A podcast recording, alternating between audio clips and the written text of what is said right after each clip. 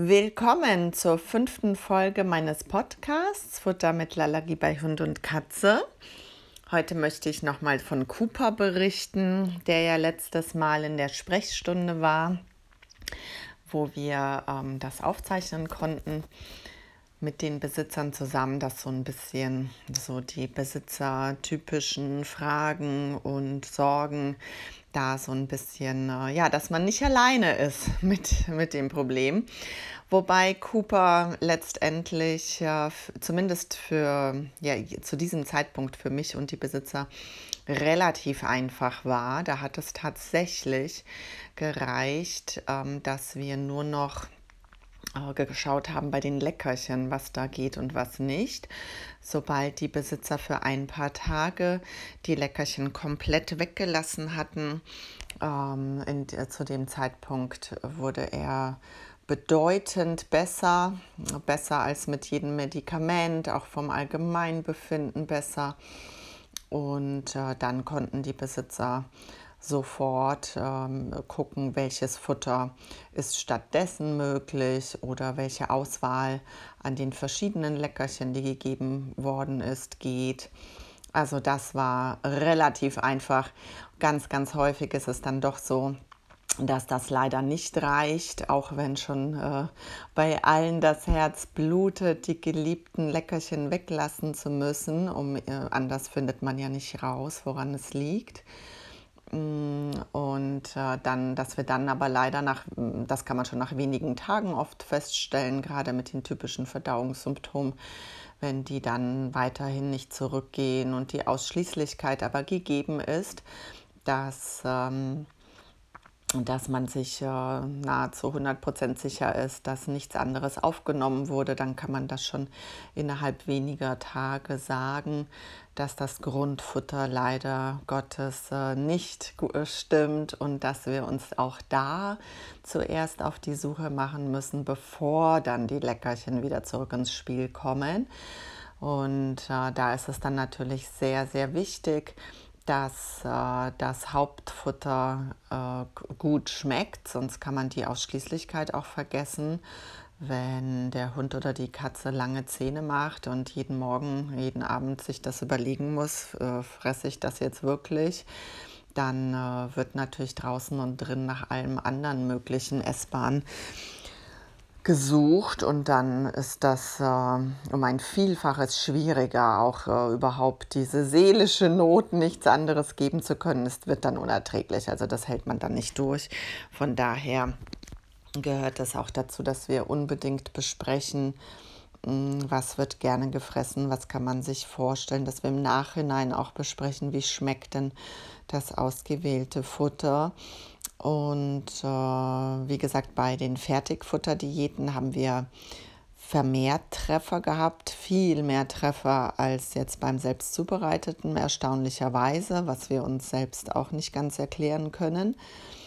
Mm, und da hat man dann wenigstens den Vorteil, dass äh, leider nicht viele, aber äh, so drei fallen mir jetzt spontan ein, wo das Trockenfutter absolut identisch ist zum Feuchtfutter. Ähm, auch von den Allergikern bestätigt, sonst darf man ja leider gar nicht glauben, was da alles steht, wie hypoallergen das sein soll und dass nur zwei Quellen enthalten sind oder irgendwelchen Studien, dass Futter XY bei jedem Futtermittel Allergiker geht. Da sagen die Allergiker ja gerne, selbst komplett was anderes. Wie gesagt, die Verdauungssymptome sind bei uns Futterdermatologen so, so sicher und die sehen wir so, so oft am Tag. Da gibt es nichts dran zu rütteln und das lügt auch nicht.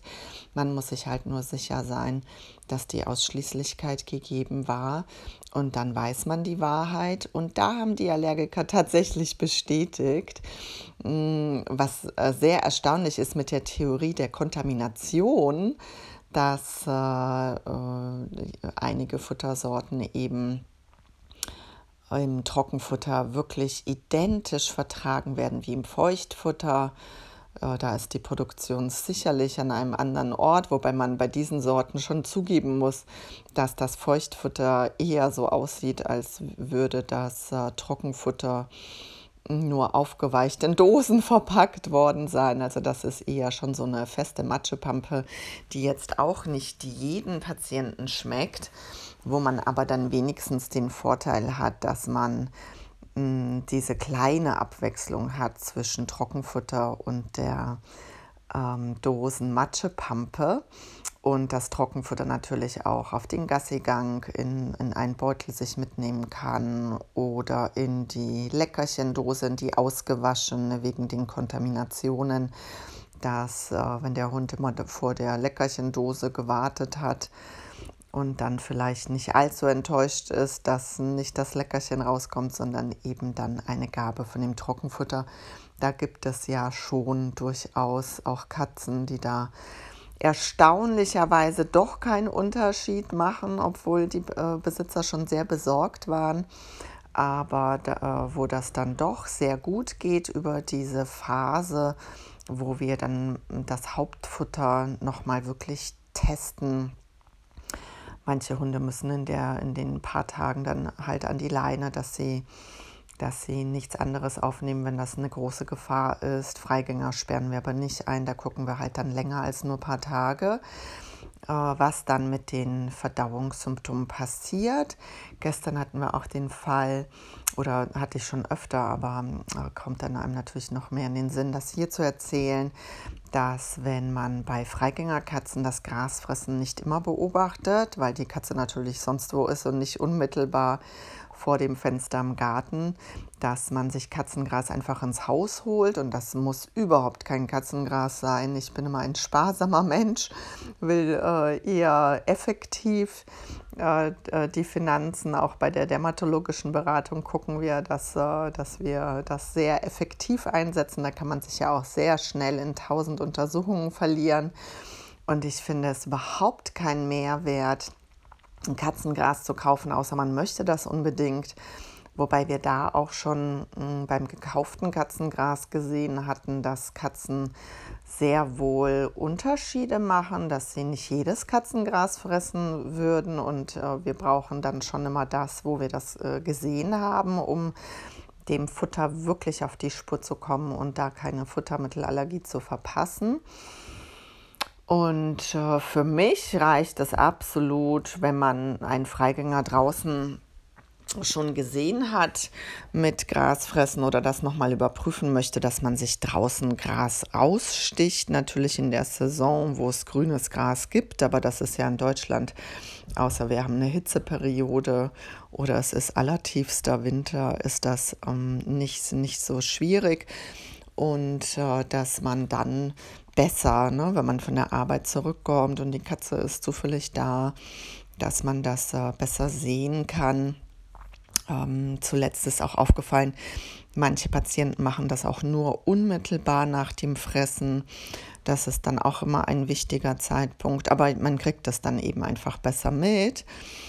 Und erst wenn wir die richtige Hauptnahrung gefunden haben, wo alle Verdauungssymptome sicher weg sind, da lohnt es sich auch wirklich noch die letzten Feinheiten zu schleifen.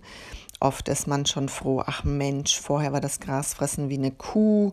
Das gibt es ja, muss jetzt nicht jeder Patient sein, aber wo man dann natürlich froh ist, wenn das nur noch äh, ganz selten vorkommt. Aber dieses ganz selten, wenn die Ausschließlichkeit trotzdem sehr gut ist und das nicht jetzt alle zwei Wochen nur passiert, wo man dann eher dran denkt, ah, da muss irgendwas runtergefallen sein oder draußen was gefunden worden sein, weil alle zwei Wochen ist doch ein auffällig langer Abstand dazwischen. Aber wenn regelmäßig immer noch wenig Gras aufgenommen wird oder noch wenig gepupst wird oder regelmäßig doch ein drittes Mal Stuhlgang abgesetzt wird, dann wissen wir, dann ähm, wird dieses Futter erstmal dafür sorgen, dass die Symptome natürlich nicht mehr ganz so schlimm sind wie vorher mit richtig viel Pupsen oder sogar Durchfall oder sogar Erbrechen von Gras.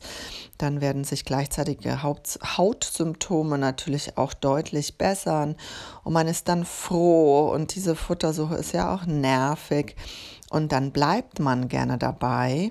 Nur da wissen wir leider, dass äh, nach Monaten, wo das Immunsystem trotzdem leicht gekitzelt wurde, dass wir genau dahin kommen, wo wir herkommen. Also ähm, es lohnt sich nicht unbedingt äh, dann so lange zu warten, bis dann alles wieder schlecht wird. Vernünftiger ist es, ob man es immer kann, dass äh, da da verstehe ich absolut. Es geht mir ja dann genauso, dass ich äh, bei meinem eigenen Hund dann oft fünf Augen zudrücke aber mir ist dann trotzdem bewusst, ewig kann man da nicht zugucken. Die Hausaufgaben werden einem früher oder später doch auf die Füße fallen und äh, gegenüber ganz vielen Medikamenten und ganz vielen Tierarztbesuchen ist das ja dann trotzdem der einfachere Weg, dann bei Zeiten eben nicht, wenn schon die Hütte brennt, mm, nochmal zu schauen, okay, was verträgst du denn noch? Das ist viel einfacher als wenn die Symptome wirklich schon mega schlimm sind und ähm, das Tier leidet. Man selber steht dann unter Strom. Medikamente schlagen äh, teilweise nicht mehr an, was wir bei Futtermittelallergien sehr gerne haben, dass die Allergie viel stärker sein kann als jedes Medikament. Und dann die Ruhe haben, das fünfte oder zehnte Futter zu beobachten, also geht ja auch zeitlich dann auch oft gar nicht und ähm, ist dann natürlich für alle Beteiligten viel, viel stressiger. Also ich kann nur ermuntern, die äh, Suche möglichst eben zu Ende zu führen. Dass man leider so lange sucht, bis wirklich gar nicht mehr gepupst wird, gar kein Interesse am Gras da ist, gar nicht mehr aufgestoßen wird, egal ob man das Futter geschlungen hat und nur noch zweimal täglich Stuhlgang kommt, ähm, außer man sieht es halt beim Freigänger nicht, aber mh, mm, da äh, auch ist das völlig unabhängig sonst beim Hund, ob er fünfmal täglich Gassi gegangen ist, wie oft er gefressen hat, wie viel er gefressen hat oder wie er sich bewegt hat. Das äh, hängt tatsächlich auch nur mit der Verträglichkeit und sonst mit einer ähm, Darmschleimhautreizung zusammen, wenn da eben häufiger Stuhl produziert wird oder eben veränderter Stuhl. Und das ist eben von Patient zu Patient unterschiedlich lange und unterschiedlich schwierig, je nach Möglichkeit. Bei manchen hat man eben Glück, dass man mit dieser Variante Trockenfutter und Feuchtfutter da gut auskommt über diese Suchphase. Und bei supermäkligen, oft auch kleinen Hunden, die denken, sie wären eine Katze, ähm, kommt man nicht drum herum, doch selber zubereiten zu müssen, weil manche ein absolut Fertigfutter nicht fressen würden, auch nach drei Tagen gar nicht dran gehen würden. Manchmal hilft das ja auch ein bisschen, äh, das auszusitzen. Aber bei einer Katze ist ab drei Tagen einfach Schluss, da muss sie was fressen. Und das wird dann zwar schwieriger für uns, aber wir Dermatologen sind es gewöhnt, niemals aufzugeben und das lohnt sich dann unbedingt trotzdem. Wir wissen ja dann, dass wir da nicht frustriert sein dürfen, wenn wir länger suchen müssen. Mm, wir wissen, dass es sinnvoller ist bei sehr kleinen regionalen ähm, Erzeugern nach dem Fleisch zu suchen und leider auch beim Gemüse das gleiche. Mm, da hatten wir schon geguckt nach irgendwelchen Liefer, ähm, ähm, ja, Fleisch, was von Bio-Bauernhöfen kommt, wo man weiß, das kommt wirklich von dem und dem. Ne? Da gibt es ja Anbieter, die wirklich nur von regionalen Bauernhöfen das Fleisch vermarkten. Und beim Gemüse muss man da aber auch darauf achten, weil wir sonst ganz arge Probleme hatten, was Verträgliches zu finden. Aber da gibt es gerade in Großstädten inzwischen sogar Möglichkeiten, Anteile von einem Bauernhof zu besitzen, wo man entweder nur monatlich eine Gebühr bezahlt oder sogar mit aktiv wird. Kann für einen selber auch interessant sein, aber gut, äh, ja, also die, die da in diese Richtung gar nicht offen sind und ein absolut mäklig, mäkliges Tier mit Fertigfutter haben, ist das natürlich nochmal sehr viel verlangt. Aber man muss sich halt trotzdem immer gegenhalten. Eine verpasste Futtermittelallergie wird sehr wahrscheinlich, also wenn man schon den Weg zum Dermatologen gegangen ist, dann haben ja Probleme meistens schon so angefangen, dass sie einem auf die Füße gefallen sind. Und dann wird das zwangsläufig in vielen Tierarztbesuchen und Medikamenten enden und irgendwann auch nicht mehr helfen oder immer schlechter helfen. Und auch wenn man es nicht diese Woche, diesen Monat, dieses Jahr schafft, dass man äh, äh sich immer wieder erinnert, immer wieder sich bewusst macht. Und äh, dieser Podcast ähm, hat natürlich sehr viele Wiederholungen, aber das ist unser Job und das, äh, das ähm, merke ich auch, dass es trotzdem den Besitzern hilft, ähm, wenn ich äh, das zehnte Mal leider nochmal das Gleiche erzähle, auch wenn man dann in Gefahr läuft, die Besitzer zu nerven. Aber es ist halt auch nicht einfach und trotzdem ist es zu dem, was man damit erreicht, dann doch wieder einfach. Äh, so wie die Allergien davon galoppieren, gibt es äh, so viele, so tragische Fälle, wo kein Tier hinkommen sollte, was aber natürlich Arbeit äh, durch die Besitzer bedeutet. Und jedes Tier kann natürlich froh sein, bei so einem Besitzer gelandet zu sein. Ja, dass, dass man züchterisch, da hat man natürlich noch ganz andere Aufgaben, dass man da das schon besser lenken könnte, wäre natürlich auch ein Traum, aber das ist auch wirklich, wirklich schwierig. Inzwischen haben ja so viele Mischlinge auch Allergien, auch wenn gewisse Rassen sehr, sehr stark betroffen sind. Mm, ja, ist, ist man davor trotzdem nicht gefeit. Und auch das Thema hatten wir auch hier letztens.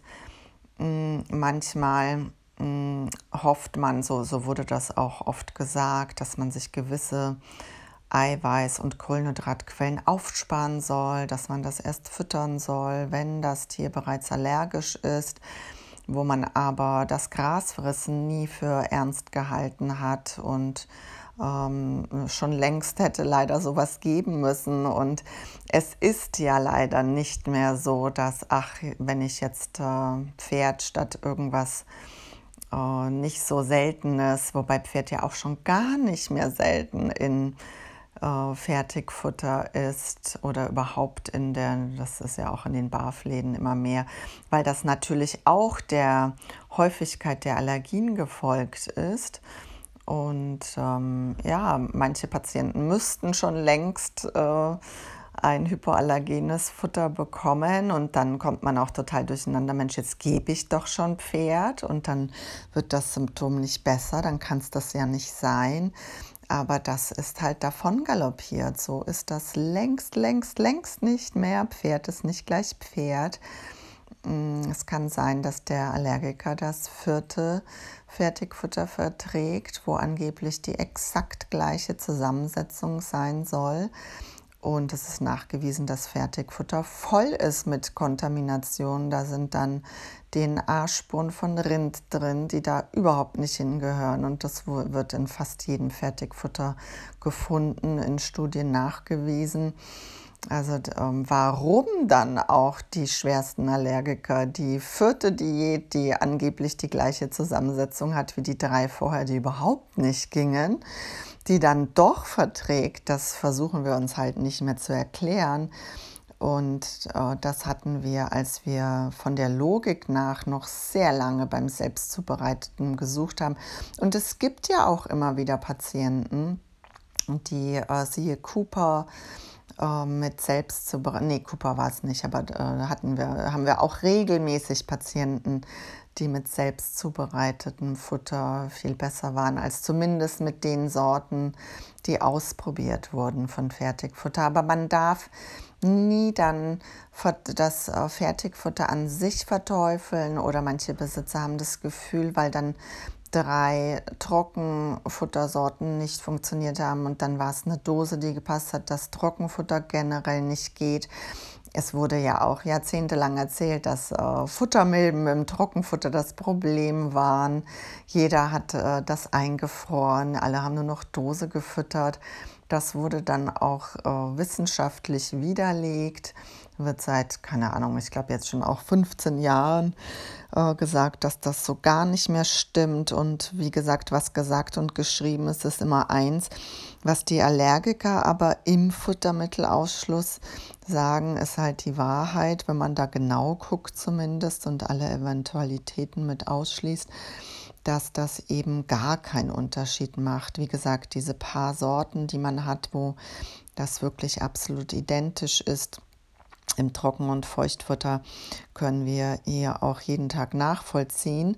Und es ist eben nicht, dass man dann sagen kann, oh, Trockenfutter geht gar nicht oder andersrum Dose geht gar nicht oder Fertigfutter geht gar nicht oder selbstzubereitetes geht gar nicht, auch wenn wir beim selbstzubereiteten uns wirklich kaputt gesucht haben. Also da wurde das so wirr und halt dann auch so anstrengend, ne? da immer der, äh, der Weg zum Bio regionalen Anbieter und da kann man ja dann auch nicht tausend Besitzer hinschicken, weil da einfach nicht die Massen dann produziert werden. Und ähm, ähm, ja, das, das wurde dann einfach zu kompliziert. Und äh, noch nebenbei fiel ja dann auf, dass man auch äh, den Biobauern, also bitte äh, nicht weiter erzählen und die Biobauern müssen jetzt weghören. Die wollen das natürlich nicht hören, obwohl ich da keinen Unterschied mache, ob ich, äh, ob jetzt ein Tier gestorben ist, damit ich selber esse oder damit es mein Familienmitglied Hund oder Katze frisst, weil unsere Haustiere sind, äh, leben inzwischen so eng mit uns zusammen und sind vollwertige Familienmitglieder.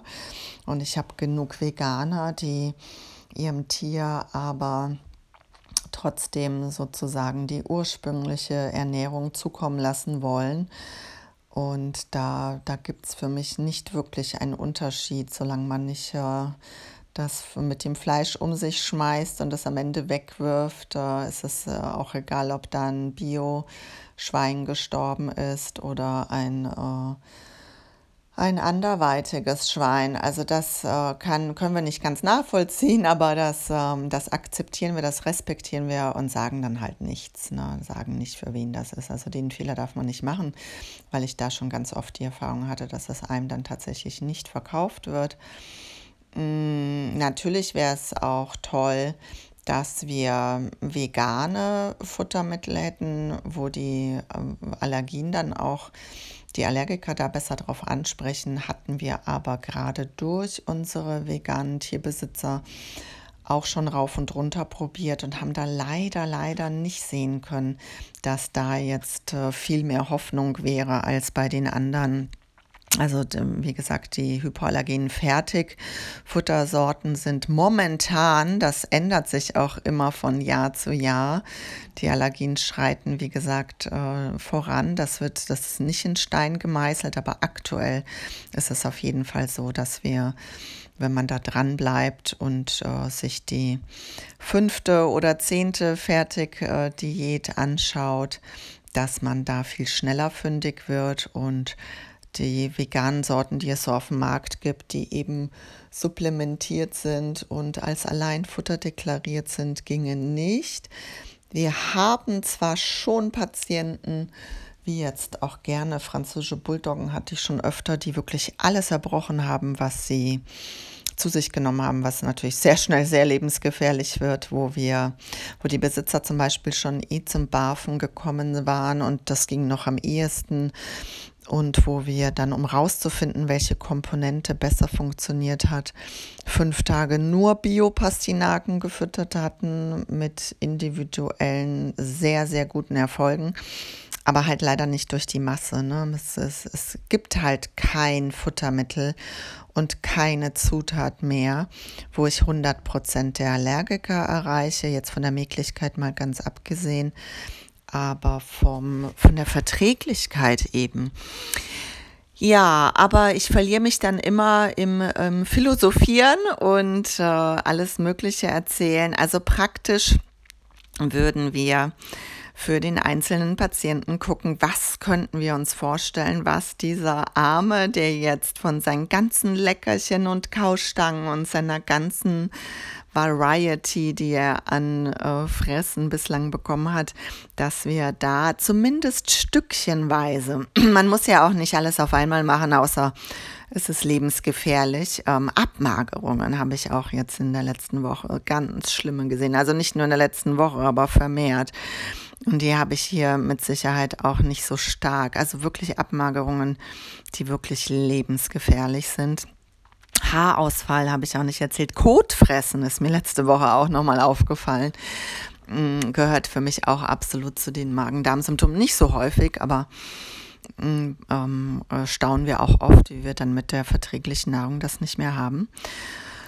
Und äh, also wenn es nicht gerade lebensgefährlich ist, würde man erstmal jetzt nicht völlig den Besitzer und das Tier schocken, sondern erstmal mit kleinen Abstrichen anfangen, wie bei Cooper.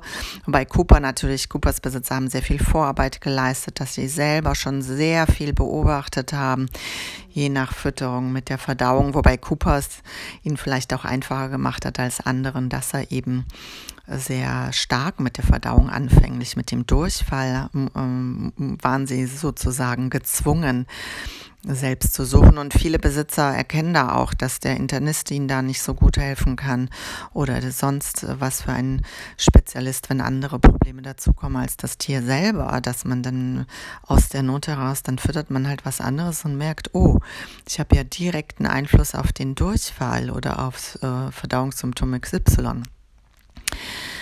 Und ähm, wie im Fall von Cooper lassen wir dann die Leckerchen zum Beispiel weg. Ähm, beliebt sind auch die Oma oder der Opa, dass wir da nochmal sensibilisieren, ob, äh, wenn man vielleicht im Urlaub ist und äh, der Hund nicht dort ist zur Pflege, ob das da schon deutliche Verbesserungen gibt oder die Hundeschule, wo, wo der beste Hundetrainer vielleicht doch nicht darauf achten kann, dass in der, in der Jackentasche doch noch die Leckerchen vom anderen sind oder sonst wo irgendwas gefunden wird und ähm, äh, dann vielleicht, äh, wenn schon eh Dose und Trockenfutter gefüttert wird, wann, weil man dachte, die Abwechslung wäre gut, dass äh, das, äh, also es gibt natürlich Tiere, wo das wirklich so der Fall ist wegen der Möglichkeit, aber es gibt sonst Besitzer, die die das von sich aus machen, weil sie denken, das ist sonst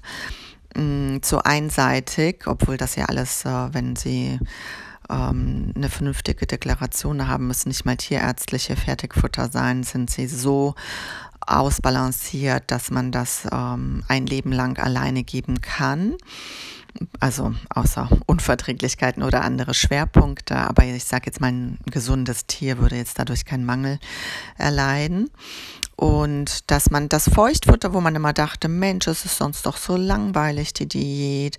Oder vielleicht aus der Angst heraus, äh, die Tiere würden nicht genug trinken, was ein Trugschluss ist. Es wurde erwiesen, dass man mit Trockenfutter insgesamt sogar mehr Flüssigkeit zu sich nimmt als äh, mit Feuchtfutter alleine, wo man sich gar nicht mehr durstig fühlt als Tier dass man das einfach mal ein paar Tage weglässt und schaut, wenn, wenn das Trockenfutter eben doch sehr gerne gefressen wird, erstaunlicherweise, auch dann für den Besitzer überraschenderweise.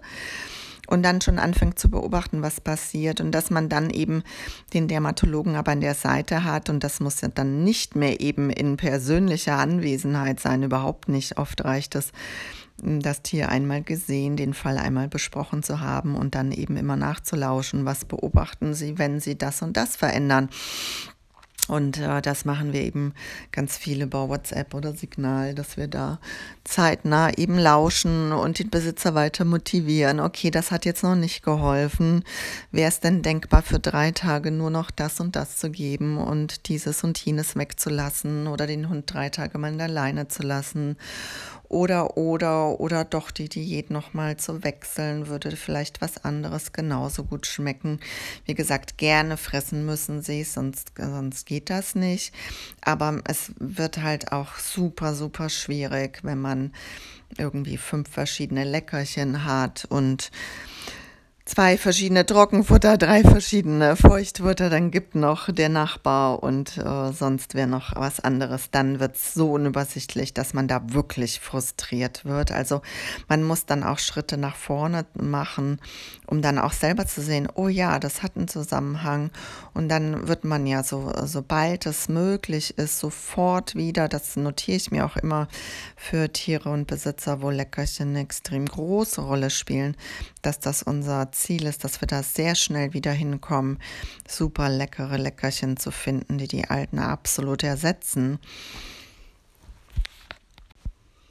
Aber es gibt eben auch ähm, Tiere mit Besitzern, wo die Anfangsphase wirklich äh, frustrierend ist, wo es nicht so einfach ist wie bei Cooper. Und ähm, wir da wirklich auch motivieren müssen, dass und wir bereiten die Besitzer auch schon vor, bei zumindest wo wir schon wissen, oh, das könnte ein schwererer Allergiker sein.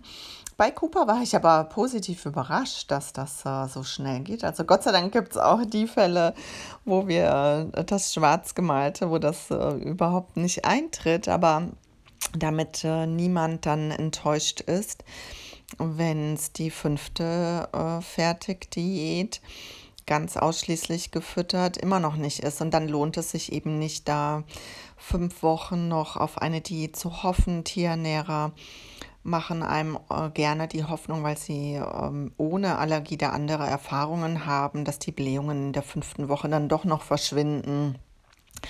Wenn wir ähm, Allergologen uns sicher sind, da steckt eine ähm, Futtermittelallergie dahinter, macht das für uns überhaupt keinen Sinn. Da würden wir das Immunsystem nur unnötig weiter stressen und die Geduld der Besitzer auch unnötig weiter stressen. Von den Symptomen am, Tier jetzt mal äh, ganz abgesehen. Ähm, da ist es viel, viel effektiver nach vorne weiterzugehen und äh, dann eben die fünf Fertigsorten, die nicht gepasst haben, in weniger als fünf Wochen durchzuhaben, wenn äh, deutliche Verdauungssymptome da sind und die Ausschließlichkeit da ist dann ist das äh, fertig in fünf Wochen und dann ähm, haben wir die Chance, dass in der sechsten Woche oder sogar früher eben das äh, sechste Futter dann wie die Bombe passt und alle Symptome schlagartig besser werden. Und Gott sei Dank, also es gibt natürlich schon die Fälle, wo die fünf wirklich so gar nicht passen. Das gibt es. Und es gibt natürlich leider Gottes, und deshalb finde ich diesen Podcast auch so gut, dass man schwerste Allergiker so früh wie möglich abholt, weil es gibt natürlich die Fälle, die hier erst herkommen, dass Allergie, mm, wenn, wenn die Allergie so im Rausch ist und seit Jahren schon, dass ich selbst dann sogar sage, ob eine Einschläferung für alle Beteiligten nicht besser ist, das gibt es, ne? wo wir wo der äh, Besitzer wirklich die Ausschließlichkeit zu 1000 Prozent sowieso schon perfekt hat und wir super vorsichtig die Diäten, die noch irgendwie am besten funktioniert haben, ganz, ganz vorsichtig antesten und da die 20 überhaupt nicht funktionieren, uns die Zeit wegrennt, die Symptome schon voller Sekundärkeime und wirklich lebensbedrohlich sind und alle sich nur noch quälen. Dann gibt es das und wir Dermatologen wollen immer nicht wissen, wie viele Fälle gar nicht erst den Dermatologen, Allergologen erreicht haben, ähm, vielleicht auch nie daran gedacht wurde, aber auch äh, es einfach nicht möglich war, diese Patienten vorzustellen. Und mh, die Telemedizin ähm, kommt ja auch immer mehr, in der Humanmedizin sowieso, aber auch in der Tiermedizin. In der Dermatologie kann man so viel über die Vorgeschichte, zu 70 Prozent wird die Diagnose über die Vorgeschichte gestellt.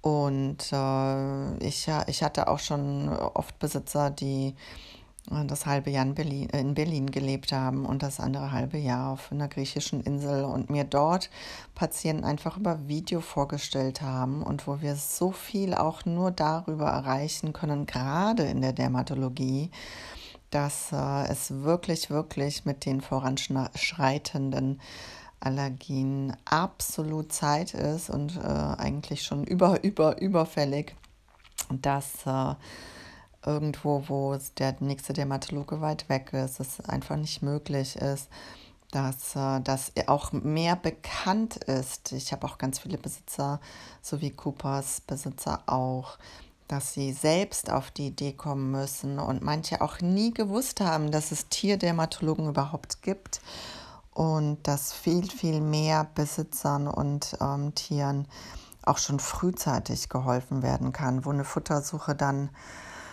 hoffentlich eben nicht ganz so frustrierend ist, wie eben beschrieben, aber auch da können wir, wenn wir da immer zeitnah am Besitzer bleiben und er sozusagen, das ist keine Kritik, sondern das sind nur Beobachtungen wiedergeben, ne, dass man das auch nicht als Kritik empfindet, dass man mir dann sagen muss, nee, also das fünfte geht immer noch nicht.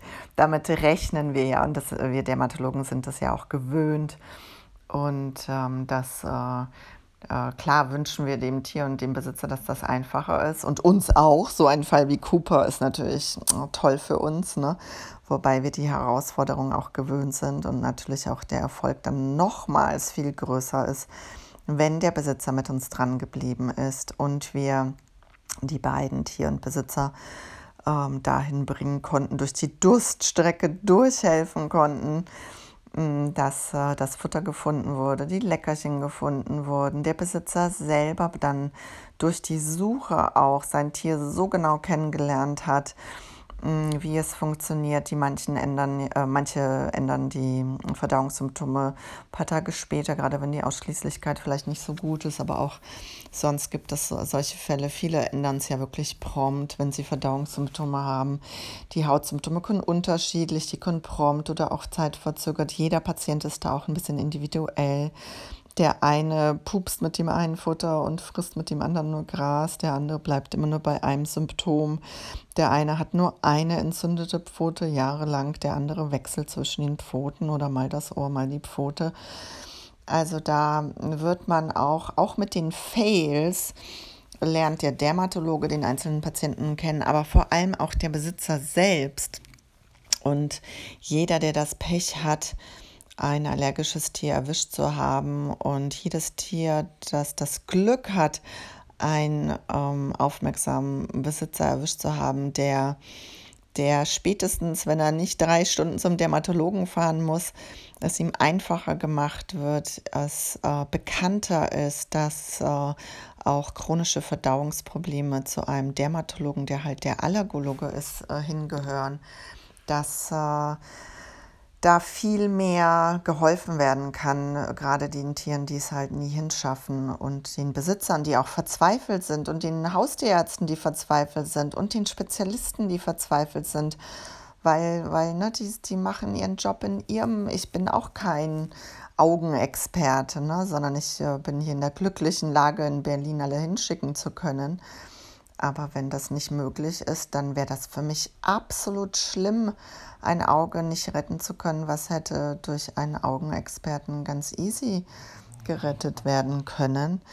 Und so geht es ja äh, den, den Allergiepatienten auch, dass alle Beteiligten sehr, sehr frustriert und betroffen sind und äh, dass diese Möglichkeiten ausgeschöpft werden mit der Digitalisierung dass es äh, sich mehr rumspricht, äh, wobei es das ja in den sozialen Medien auch so Gott sei Dank tut, aber eben in, in Regionen, wo man nicht drankommt oder sonst das nicht möglich ist, dass man auch die Möglichkeit hat, ähm, sich eben beraten zu lassen. Ich weiß auch noch nicht, wie ich das wahrscheinlich schon, so wie ich es hier jetzt auch mache, dass man, äh, äh das mache ich ja regelmäßig, dass wir einfach Videoanruf statt vor Ort. Klar kann ich kein Geschabsel nehmen, klar kann ich keinen Abklatsch machen. Ähm, da, da finden sich dann Mittel und Wege bei den ganz schweren Allergikern. Aber das sind ja weniger als 10 Prozent. Also das alles drumherum ist mit den Besitzern das besprechen mit den Besitzern, das nachverfolgen und äh, dann kann man ja den Haustierarzt auch mit äh, involvieren, wenn der dafür offen ist. Manchmal machen wir das auch sogar heimlich. Das, äh, das ist auch menschlich, dass das nicht jeder äh, Tierarzt überweisen möchte oder da die Kommunikation zwischen Besitzer und Tierarzt nicht so ist, für, nicht für eine Überweisung offen ist, wo wir dann einfach dem, dem Besitzer sagen, Mensch, vielleicht äh, nochmal als Idee, die nicht von mir dann kam, dass man irgendwo anders aufgeschnappt hat, äh, dass man eine Differentialdiagnose ausschließen möchte, ob man Haare bitte ins Labor schickt, um Pilz äh, äh sicher auszuschließen mit einer PCE innerhalb von drei Tagen und nicht mit den altbewährten Pilzkulturen. Oder auch, man kann auch einen Abklatsch in ein Labor schicken. Da muss nicht äh, jetzt äh, muss nicht der persönliche Dermatologe dran sitzen. Das kann auch vom Haustierarzt ins Labor geschickt werden. Also da gibt es Mittel und Wege. Aber so diese, die, diese Beratung, die, wo ich jetzt hier den Podcast damit voll labere und die Zuhörer damit voll labere, das ist halt äh, die dermatologische Arbeit, die jeden Tag aufs Neue erstmal auch für die Besitzer so fremdartig klingt. Na, normalerweise ist man gewöhnt, äh, man kommt zum Tierarzt, das Wartezimmer ist voll, ähm, das Tier wird kurz untersucht, es wird ein Medikament verschrieben, ähm, natürlich äh, vorher möglichst eine Diagnose gestellt und dann soll das helfen und dann war es das. Ne? Das ist halt leider bei den Allergikern gar nicht so, überhaupt gar nicht so. dass ähm, das, so funktioniert die Dermatologie leider überhaupt nicht, auch wenn die Wissenschaft da mega, mega hinterher ist, einfache Tests äh, zu entwickeln. Aber da sind wir noch Lichtjahre davon entfernt. Und so lange ähm, können wir aber, wir Dermatologen sehen ja immer das Glas halb voll und nicht halb leer, können wir mit unserem Gelaber sehr, sehr viel helfen. Und Gott sei Dank, äh, für uns ist das auch teilweise nicht einfach. Ne? Das ist schon jetzt kein... Äh, Berufe, manche Dermatologen beneiden die Chirurgen, die dann irgendwas operieren und dann ist wieder alles schön. Aber ich liebe es trotzdem dann, diese Herausforderungen anzunehmen, wo, wo wirklich alle schon verzweifelt waren und man ja anders mit keiner Ohr-OP, mit keiner Pfoten-OP geholfen werden kann. Das wird ähm, einer allergischen Ohrentzündung, einer allergischen Pfotenentzündung höchstens kurz helfen. Die Grundursache ist immer noch da und dass äh, der Rand von, dem, von der weggeschnittenen, weggeschnittenen, entzündeten Haut wird sich weiter entzünden. Das ist für uns Dermatologen auch eine ganz gruselige Vorstellung. Aber das entsteht natürlich auch aus der Not und nicht aus böser Absicht. Und mh, mm, umso größer die Herausforderung, umso schöner ist dann natürlich, äh, der, sind die Lorbeeren dann, ähm, wenn man ähm, immer wieder hört, ja, nee, also da müssen wir auch immer aktiv manchmal nach den Lorbeeren nachfragen. Ich freue mich auch immer über Kommentare hier oder auf Insta oder auf Facebook oder sonst wo, mm, die die Reise der Futtersuche schon hinter sich haben, um die anderen auch zu motivieren. Ne? Weil wenn man sich das anhört am Anfang, dann denkt man, also erstens einmal komme ich hier wegen des Ohrs zum Beispiel. Und was ist immer dieses Gerede mit diesem Grasfressen und diesem Pupsen? Mein Gott, ich pupse doch auch, ja. Und oh, und dann soll ich jetzt das nur ausschließlich füttern. Ich meine, das Futter und Ohr zusammenhängen hat sich ja schon rumgesprochen, aber da gibt es natürlich noch tausend andere Feinheiten, wo man äh, und auch so ungelöste Fälle, die absolut erstmal nicht typisch sind für eine Futtermittelallergie, wo man aber ja keinen Test hat, das auszuschließen, dass es nicht doch damit zusammenhängt. Und dann da durch diese Durststrecke durchzugehen, das Futter umzustellen, da würde natürlich auch extrem helfen, wenn man einen Pool generiert an Erfahrungen. Ja, es ist hart, mehr oder weniger. Bei Cooper haben die Besitzer ja vorher auch schon viel gemacht. Äh, da war es vorher wahrscheinlich auch schon sehr hart und hier dann war es nur der feine Schliff. Es gibt natürlich aber trotzdem Fälle, die viel härter sind als Cooper leider. Äh, vielleicht auch zu spät angefangen oder manchmal das Tier auch spät bekommen. Manch ein Allergiker landet ja auch im Tierheim wegen seiner Allergie. Und dass dann auch dieser Pool an Erfahrungsberichten, das würde ich mir auch wünschen, es war eine Durststrecke. Ich konnte mir das Gelaber vorher gar nicht vorstellen. Und das hat total genervt, dass die immer wieder anfingen, ja, aber stößt denn der Hund jetzt immer noch mit der Diät auf? Mein Gott, warum fragt die mich das zum zehnten Mal? Und am Ende, ähm, äh, wenn man dann doch, ach gut, dann glauben wir der Irren jetzt halt doch noch ein bisschen, weil jemand anderes konnte uns jetzt auch nicht helfen und dann sieht man plötzlich, oh, plötzlich fällt einem auf, oh, da ist ein Zusammenhang. Und sobald man das das erste Mal selbst an seinem Tier gesehen hat, wird es viel einfacher und spätestens, wenn man eben von dem Pool an Erfahrungen auch ähm, mm, ähm, ja, ähm, äh, profitieren könnte. Äh, ob man es dann glaubt, ist immer eine andere Sache. Ne? Aber dass man nicht allein ist damit, äh, es gibt so, so viele Allergiker, wir wollen es mal gar nicht wissen, wie viele es da draußen gibt. In diesem Sinne freue ich mich über Kommentare und bis zum nächsten Mal.